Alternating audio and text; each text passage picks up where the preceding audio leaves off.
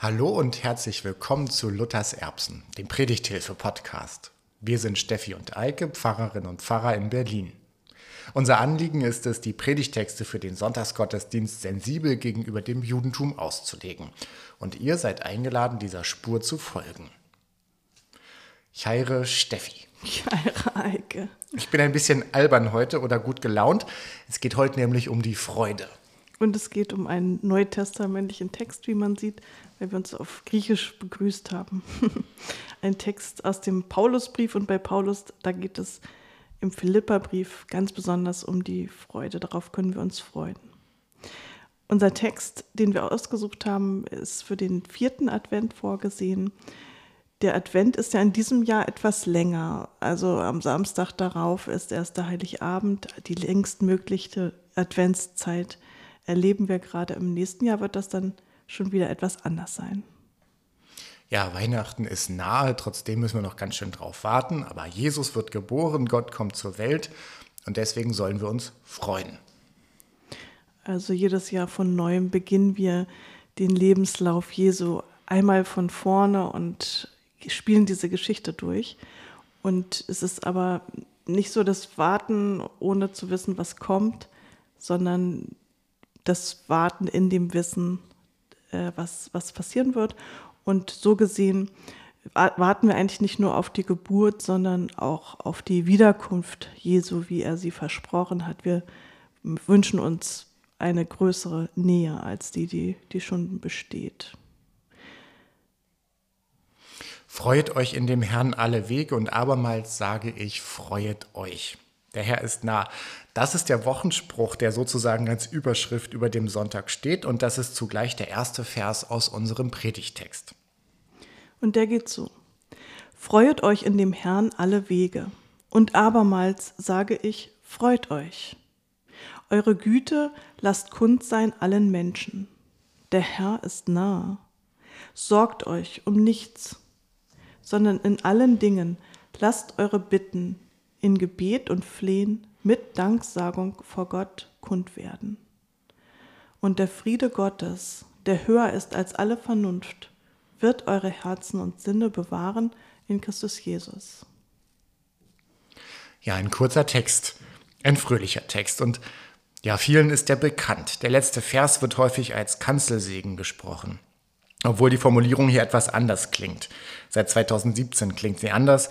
Da ist nämlich im neuen Luthertext das Futur verwendet worden. Also der Friede wird eure Herzen und Sinne bewahren und nicht der Konjunktiv, wie wir ihn oft von der Kanzel sprechen. Der Friede Gottes bewahre eure Herzen und Sinne. Auf jeden Fall sind das ganz liebevolle Worte und auch große Worte, die Paulus da schreibt. Er schreibt an einer Gemeinde, mit der er in einem engen Verhältnis steht, ein eine Beziehung aus Achtung und, und Liebe. Er schreibt an die Philippa von Ephesus aus, dort sitzt er im Gefängnis und er muss mit allem rechnen, mit einer Freilassung genauso wie mit dem Todesurteil. Und ausgerechnet jetzt äh, durchzieht seinen ganzen Brief eine, eine Freude, ein Widerspruch oder vielleicht gerade deshalb. Naja, Paulus ist ja ein Naherwarter. Also er erwartet, dass er noch mit eigenen Augen erleben wird, wie Christus wiederkommt. Also der Herr ist nah, für ihn ganz besonders. Und wenn Christus kommt, dann wird sich alles umkehren. Also arm und reich, hoch und niedrig. Und die Herren der Welt, die werden vergehen. Also die römische Macht, die ihn gerade gefangen hält, die ist dann verschwunden. Ja, und weil das jetzt nicht mehr lange dauert, da fühlt es sich jetzt schon so an, als wäre Paulus frei.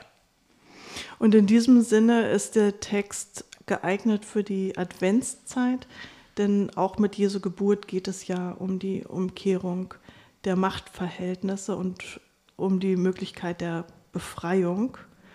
Und ähm, ja, ich hatte überlegt bei dem Stichwort, der Herr ist nah. Also das kennt man aus Adventsliedern. Äh, da hat man den Eindruck, bei der Suchfunktion gab es da den Treffer. Also das, ist so der direkte Link, der ähm, einem im Text ähm, ja, ins Auge fällt im ersten Lesen. Ja, der Herr ist nah, das erinnert mich an, ähm, an die Rede von, vom Tag des Herrn. Hm, das muss Paulus wohl im Hinterkopf haben. Wir kennen den Tag des Herrn ja als Sonntag, als Bezeichnung für den Sonntag. Bei Paulus aber meint es den Tag, an dem Gott ins Weltgeschehen eingreift. Ja, Paulus schreibt darüber recht häufig.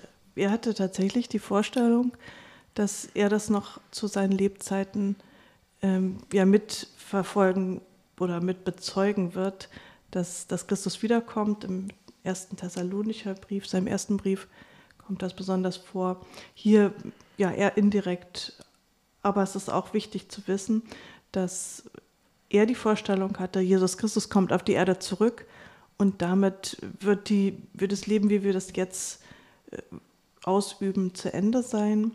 Äh, das Leben auf der Erde geht dem Ende zu. Es beginnt die Zeit der heilvollen Gemeinschaft, also da, wo die Gemeinschaft tatsächlich funktioniert, eben nicht, nicht äh, auf die Art und Weise ähm, jetzt mit, mit allen, ähm, ja, mit, mit allen Dingen, die da, daran äh, nicht, äh, nicht klappen wollen, sondern eine Gemeinschaft, die durch Gott bewirkt, dann tatsächlich, äh, so wie er sagt, in Christus funktioniert die Gemeinschaft zwischen Gott und den Glaubenden. Deshalb ist es Paulus so wichtig, dass die Menschen glauben. Deswegen drängelt er immer in, in der Hinsicht, weil es seiner Meinung nach auch irgendwann zu spät sein kann. Also diese äh, adventliche Vorfreude ist für ihn immer auch die spannungsreiche Freude, dass man, dass man dann auch wirklich dabei bleiben soll. Ja, das ist jetzt ehrlich gesagt nicht sehr weihnachtlich. Sagst du, aber vielleicht doch, wenn man sich in diese urchristliche Gemeinde versucht reinzuversetzen. Die Naherwartung ist für uns etwas, was wir so schnell als veraltet oder sektiererisch abtun. Warum nicht sich darauf etwas mehr einlassen? Die, die Menschen damals, sie haben geglaubt, dass es eine Umkehrung der Verhältnisse gibt, dass die Totenauferweckung noch aussteht und erst am Tag des Herrn alle gemeinsam auferstehen. Das ist für uns ziemlich weit weg. Wir warten ja auch nicht so gern, denke ich, die Vorstellung, man liegt dort in seinem Grab und es passiert nichts und derjenige hat keine Verbindung zu etwas Lebendigem. Das ist eine, ja, eine Vorstellung, die weit weg ist. Vielleicht sogar auch dieser Gedanke des, des Richtens ist weit weg. Stattdessen hat sich bei uns die Idee festgesetzt, dass die Idee, dass die Seele sofort den Menschen verlässt und dann in den Himmel steigt. Also in der Vorstellung ist die, die Seele irgendwo ein bisschen mehr für sich, will ich mal sagen. Ja, jetzt bräuchten wir eigentlich einen Buzzer. Wir haben uns ja zur Aufgabe gemacht, sensibel gegenüber dem Judentum die Texte auszulegen. Und hier haben wir in unserem Predigtext einen ersten Anker, den wir sozusagen auswerfen können. Wenn Paulus von der Wiederkehr Christi spricht, dann bewegt er sich ganz in seiner jüdischen Vorstellung vom Tag des Herrn. Paulus kennt das aus den Prophetenbüchern. Und die Vorstellung von der Seele, die in den Himmel steigt, die kommt aus dem hellenistischen Glauben. Und ich sehe da die Gefahr, dass wir, ähm, wir also wir können das ja in der Predigt äh, so nicht ähm, nachvollziehen. Das sind ja, da könnte man sich ja jetzt irgendwie viel damit beschäftigen, was für Strömungen es damals gab und wie das zusammengelaufen ist und auch wie es weitergegangen ist. Ist ja äh, heute im Judentum auch gar nicht so eindeutig ähm, die Frage da, nach der Auferstehung. Äh, auf jeden Fall ist sie heute nicht so, wie sie damals war. Also mir wäre es wichtig, dass man das jetzt nicht so ähm, ja, beiseite wischt, sondern äh, das, und, oder da eine Konkurrenz äh, aufmacht. Ähm, ja, das sollte man nicht gegeneinander ausspielen, sondern ähm, einfach sagen, dass das, ähm, das hat es gegeben und das, das war damals eben reizvoll, um, um diese schöne Theologie zu entwickeln. Also positiv würdigen.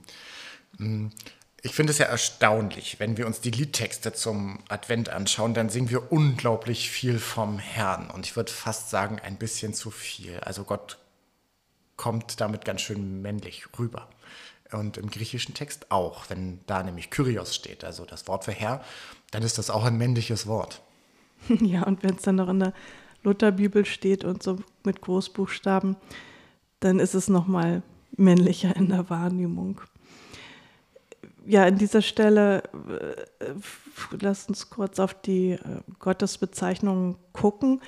Kyrios ist ja im Neuen Testament das, was im Alten Testament äh, der Adonai wäre, also das Tetragramm. Und wenn wir uns äh, klar machen, dass Kyrios die, ja, die Übersetzung oder die, die, der Folgebegriff von Adonai ist, also dem Gottesnamen, den Jüdinnen und Juden sagen, um den Namen Gottes nicht auszusprechen, dann, dann ist es schon gleich gar nicht mehr so männlich. Das Wort selbst schon, Adonai, äh, der Ersatz aus Ehrfurcht, den Namen Gottes nicht auszusprechen, das ist ein männliches Wort, aber der Name Gottes selbst, das Tetragramm, das hat ja kein Geschlecht. Es ist vielmehr ein Satz, ich werde sein, äh, der ich sein werde oder sein, was ich sein werde. Mir hilft das äh, im Hinter, also auch wenn man das jetzt vielleicht nicht so bewusst thematisiert, aber äh, das hilft mir bei diesen ganzen Adventsliedern mit dem Herrn, der ständig vorkommt und mich stört. Also immer da, wo, wo wir Herr singen, äh, ja, denken wir uns Adonai, denken wir uns das Tetragramm, den Gottesnamen und diesen Satz. Mhm. Die Freude, die kam am dritten Advent schon vor. Der ist sogar benannt nach unserem Predigtext, Gaudete, also freut euch. Und auch die Passionszeit ist im Advent des letzten Sonntags schon durchbrochen worden. Also ein bisschen so, wie wir sie heute mit unserem Text durchbrechen. In manchen Kirchen lässt sich das ganz eindrücklich nachverfolgen, wenn die Altarbehänge plötzlich rosa sind. Ja, dann mischt sich das Weiß von Weihnachten schon unter das Violett der Adventszeit und ergibt ein ja, strahlendes Rosa. Am vierten Advent äh, gibt es ein Evangelium, das auf den ersten Blick so ein bisschen anders ist als das, was wir im Philipperbrief im Predigtext äh, vor uns haben. Es geht um Maria. Maria singt ihr Magnificat, ihr Lied, ihr, ihren Dankpsalm über die Ankündigung des Kindes. Sie freut sich auf das Kind und denkt schon mit, dass die Geburt dann Barmherzigkeit, Recht und Gerechtigkeit, Leben, kein Hunger mehr, keine Gewalt mehr bedeuten kann. Also das, was man als Shalom bezeichnet, was Friede bedeutet, in einer umfänglichen Veränderung für die Menschen, die jetzt leiden. Das, was sie kennt als Jüdin. Paulus und Maria, die teilen sich so gesehen die Freude, auch wenn wir hier auf einer Erzählebene äh, ja ganz an einem anderen Ort sind plötzlich. Ja, wir selber sind ja in der Situation von Paulus. Also wir erwarten, dass Christus wiederkommt, nicht, dass er geboren wird. Er ist ja schon geboren und sozusagen gestorben und auferstanden und aufgefahren in den Himmel und hat gesagt, ich komme wieder. Hm. Etwas leichter mit diesem äh, Wiederkommen und Warten, finde ich, wird es dann später im, ähm, in der Epiphaniaszeit, also in dieser Zeit nach Weihnachten, die aber noch zum Weihnachtskreis gehört. Da wird Christus als Morgenstern bezeichnet, der hell leuchtet und das Ende der Nacht anzeigt, bevor es dämmert. Auch, ja, auch ein Grund zur Freude. Dass Gott nun schon so nahe ist, das soll uns zum Hüpfen und Tanzen und zum Springen bringen, sagst du. Ja, ehrlich gesagt hat das bei mir noch nie funktioniert, dass ich mich freue, wenn mir jemand sagt, jetzt freu dich doch mal. Also diese verordnete gute Laune, die bekomme ich einfach nicht hin. Vielleicht noch ein schiefes Lächeln, aber sonst nun wirklich nichts. Ich kann mich freuen, auf jeden Fall. Ich kann albern sein, so wie jetzt gerade. Und die größte Freude, die ich verspüre, ist die Vorfreude. Ich reibe dann die Hände, wenn ich mir selbst etwas ausgedacht habe, von dem ich hoffe, dass es aufgeht. Also wenn ich zum Beispiel an mein Weihnachtsgeschenk für dich denke, dann reibe ich meine Hände. Und das ist dann was ganz Körperliches, sich die Hände zu reiben. Und äh, da bist du ganz nah dran an dem, wie es in der Bibel abgeht. Hebräisch wird das Wort äh, Freude übersetzt mit äh, der Wurzel Samach oder Gil. Ähm, also das erste ist eher das Freuen. Das zweite heißt ähm, ja, Freuden im Sinne von Jubeln, Jauchzen. Und äh, diese Freude drückt sich aus in Tanzen, Springen, Hüpfen, wie es eben schon angesprochen wurde im Händereiben. Diese Freude kommt häufig vor in, in dem, im Jesaja-Buch oder in den Psalmen. Und sie hat auch viel zu tun mit der Gottesbeziehung, also mit der, mit der eigenen Frömmigkeit und mit, als Ausdruck der Frömmigkeit unter anderem. Aber sie kommt auch in vielen anderen äh, Zusammenhängen vor. Hier sind nur so ebenso auffällig, dass der Mensch sich freut und dass Gott sich auch freut über den Menschen, so etwas Wechselseitiges bekommt die, die Freude. Äh, also es ist ja immer interessant, ähm, dass die hebräische äh, Bibel so die Anthropologie so, so ernst nimmt. Also alles, was dort beschrieben wird, das findet eben nicht nur im Kopf statt, sondern schlägt sich im ganzen äh, Körper nieder und ähm, das soll bei der Freude eben auch so sein. Mein Ordinationsspruch fällt mir gerade ein, der hat auch die Freude in sich und lautet, aber das ist meine Freude, dass ich mich zu Gott halte. Ja, ist auch ein Psalm und ein Beispiel für das, was du gerade gesagt hast. Ähm, der geht sogar noch weiter und ähm, da geht es dann ums Verkündigen. Also es geht auch ums ähm, ja, körperlich werden, ums Sprechen. Ja, ich, ähm, aus der Freude kommt dann das Sprechen über Gott. Freut euch dem Herrn alle Wege, abermals sage ich, freut euch. Das ist auch ein Vers, der richtig in Bewegung bringt, also der so zum Tanzen und Hüpfen animiert. Ja, mich wie gesagt nicht, weil ich meine Schwierigkeiten habe mit dieser Aufforderung. Es sei denn, es gibt einen konkreten Anlass und so etwas wie eine, ich sag mal, gemeinschaftliche, kollektive Freude, etwas, was irgendwie rituell ist, von einer Gruppe inszeniert. Also so etwas wie einen Applaus. Da lasse ich mich dann sofort anstecken, denn ich liebe Applaus. Ja, also ähm, geklatscht wird ja zum Beispiel bei, bei einem Konzert.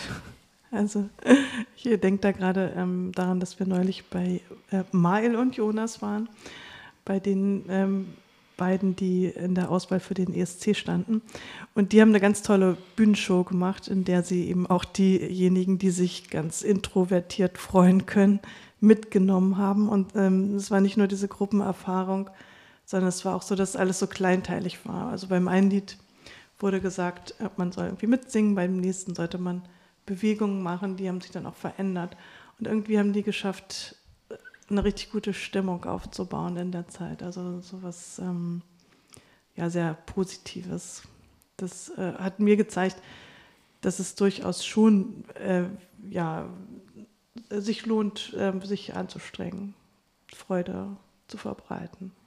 Ja, oder sich, ähm, sich anstecken zu lassen. Also ich kann mich auch erinnern, dass ich ein breites Grinsen die ganze Zeit im Gesicht hatte.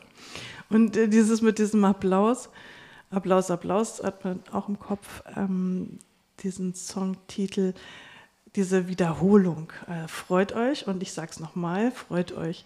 Das ist ja das, was so, auch so hängen bleibt an diesem Bibeltext. Wenn man den äh, mehrfach gehört hat, dann äh, ist er durch diese Wiederholung so, so ein gängig und es hat irgendwie was Verheißungsvolles, irgendwas ähm, auch schon Ansteckendes. Ja, das stimmt. Und mich erinnert das an etwas, und zwar an die Verheißung von Abraham, dass er sich aufmachen soll. Also im Hebräischen heißt es dann Lech Lecha, also ähm, auch eine Wiederholung. Geh, geh für dich. Ich glaube, übersetzt ist das mit ähm, Steh auf und geh. Aber eigentlich geh, geh für dich. Und gerade das beeindruckt mich und bringt mich in Bewegung. Also für dich heißt, es geht hier nicht um mich, sondern es geht um deinetwillen. Und um deinetwillen ist es gut, loszugehen. Nicht nur, um Gott etwas recht zu machen. Und genauso finde ich, verstehe ich den Paulus-Text auch. Dieses Anstiften zur Freude. Freut euch nicht wegen mir, sondern freut euch euretwegen. Nicht um meinetwegen, sondern weil es euch gut gehen wird. Weil ihr bald in der Gemeinschaft mit Gott seid. So gut, dass es anstiftet oder zu viel Freude ist für einen Menschen allein. Paulus spricht im Plural und betont damit die Gemeinschaft derjenigen, die angesprochen sind. Und dann wiederholt er nochmal, macht euch keine Sorgen. Also das gleiche nochmal in anderen Worten. Und auch das klingt wie eine Anleitung zum Freund, die Güte. Die Güte ist die Basis für die Freude.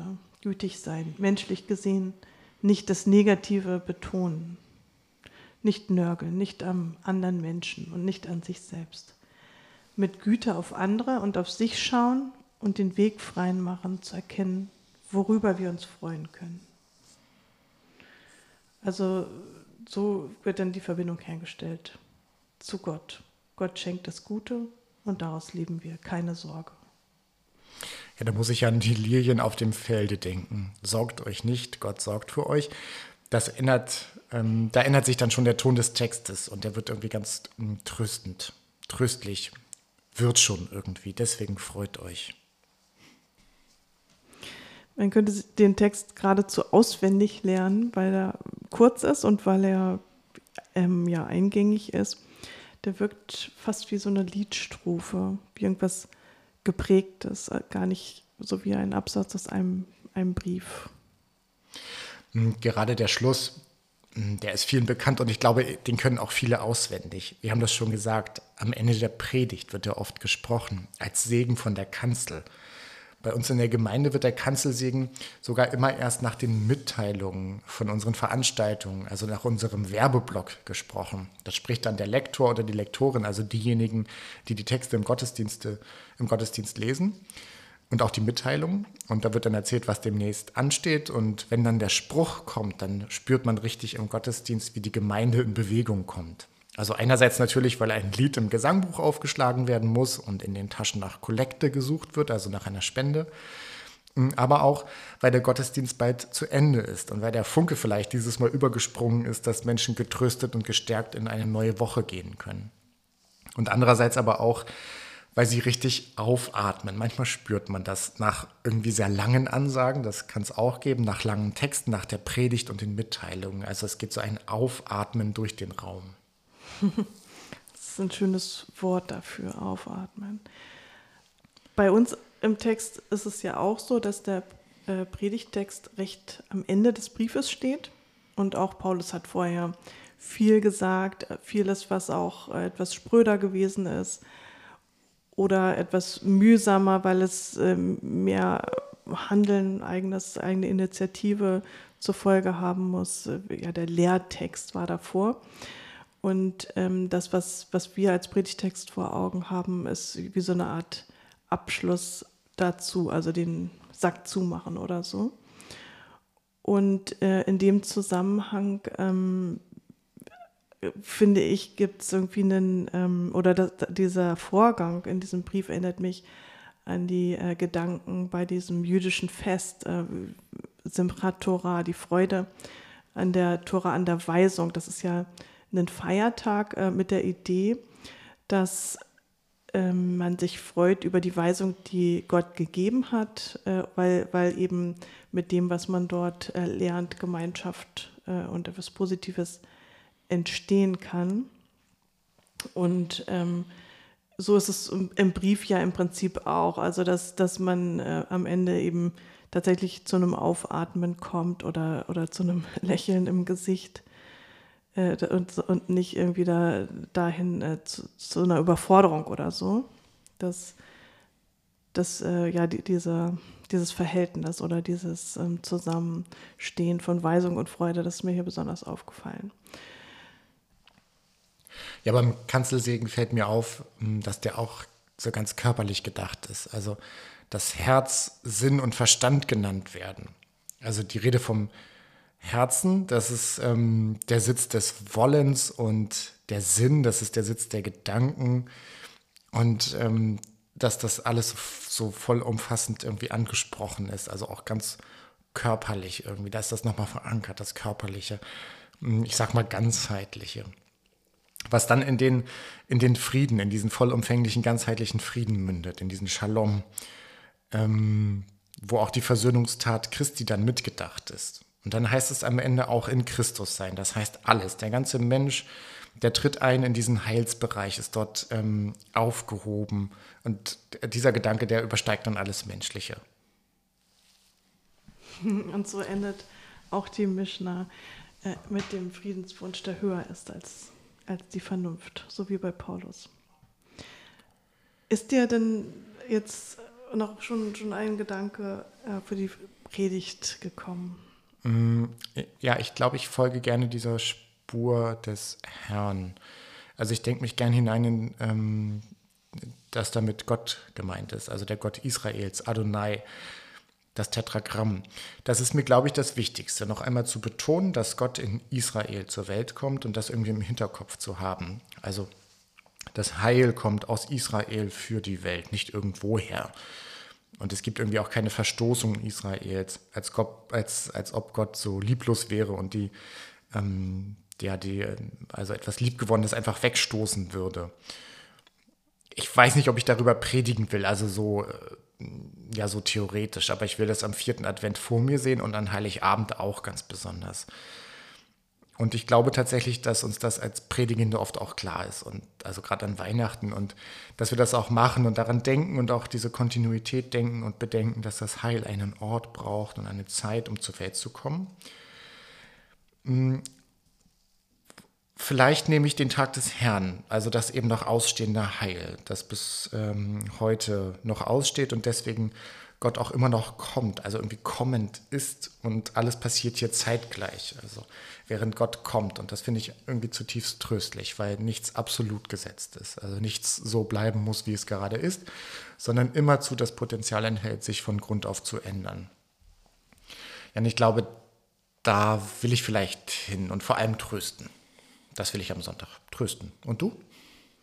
Mich beschäftigen die Hinrichtungen in Iran die möchte ich irgendwie auch erwähnt wissen. Und da ähm, bei diesem Protest, da kam ja immer so ein bisschen die Freude auf, also bei ihm selbst, aber auch so das Gefühl, diese Lust nach Freiheit und Gerechtigkeit, die wurzeln vielleicht in einer Freude am Leben, so wie sie bei jungen Menschen besonders zu finden sein könnte.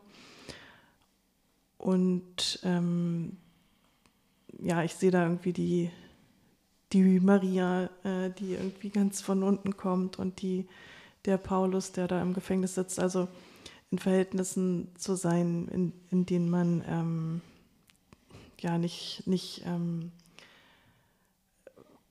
nicht weiß, wie es weitergeht äh, da, und da ähm, sich dann ähm, für die äh, Stärke der Freude zu ähm, entscheiden. Das, das spricht mich irgendwie an, an diesem Text.